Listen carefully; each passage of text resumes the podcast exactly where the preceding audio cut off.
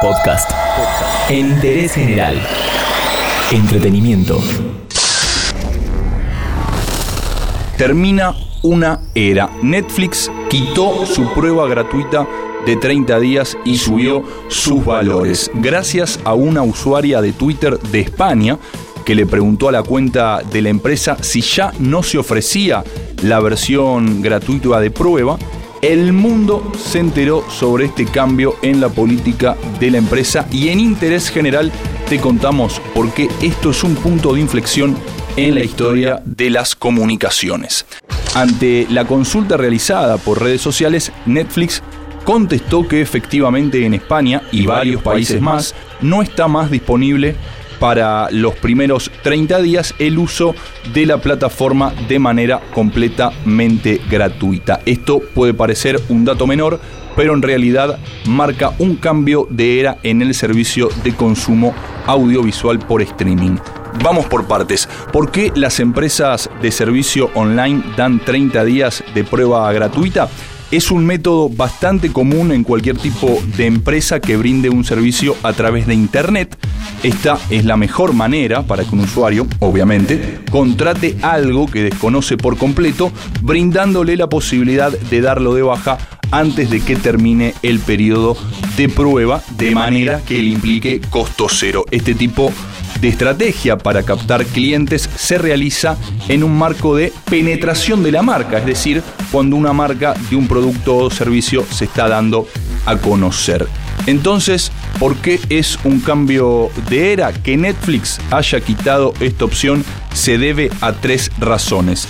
La primera es que reduce el costo de pérdidas que le generan los revendedores de cuentas. Sí, ¿eh? Revendedores de cuentas. ¿Qué hacen? Utilizan el servicio de mes gratuito para crear cuentas y venderlas a quienes buscan abaratar los costos en el mercado negro de Internet. La segunda razón es que quienes manejan la marca consideran que ya han alcanzado un nivel de popularidad lo suficientemente alto como para dejar de ofrecer el mes de prueba no lo ha declarado ninguno de los voceros, pero está a la vista que Netflix es la marca más conocida de consumo audiovisual por streaming. En tercer lugar, y la razón que más marca el cambio de era, es que se rumorea que la prueba gratuita la van a empezar a utilizar como oferta exclusiva para dispositivos móviles, es decir, apuntarán la penetración de mercado a celulares y tablets ya que consideran que están muy instalados en la versión de TV Smart y computadoras, tanto de escritorio como notebooks. Estas tres razones nos llevan a deducir que el gigante de las series y las películas pretende sostener el consumo tradicional en televisores y computadoras, pero quiere empezar a pisar más fuertes en celulares y tablets. ¿Cómo van a ser los planes? Netflix ya está probando el nuevo sistema de precios en India y se espera que no tarden mucho en aplicarlo a nivel mundial. El plan más económico será el que se ofrecerá para celulares y tablets que se llamará Plan Móvil. Luego estarán los conocidos Plan Básico que permite reproducir solo en un dispositivo, el Plan Estándar para dos dispositivos en simultáneo y con HD. Y como mejor opción el plan Premium que abarca cuatro dispositivos y todos por supuesto en HD. ¿Por qué cambian los precios desde el Departamento de Relaciones Públicas de Netflix?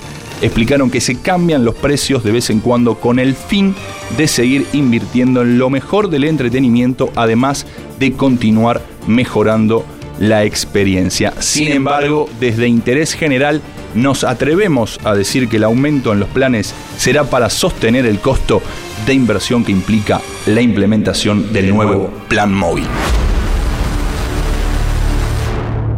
Entérate de esto y muchas cosas más y muchas cosas más en.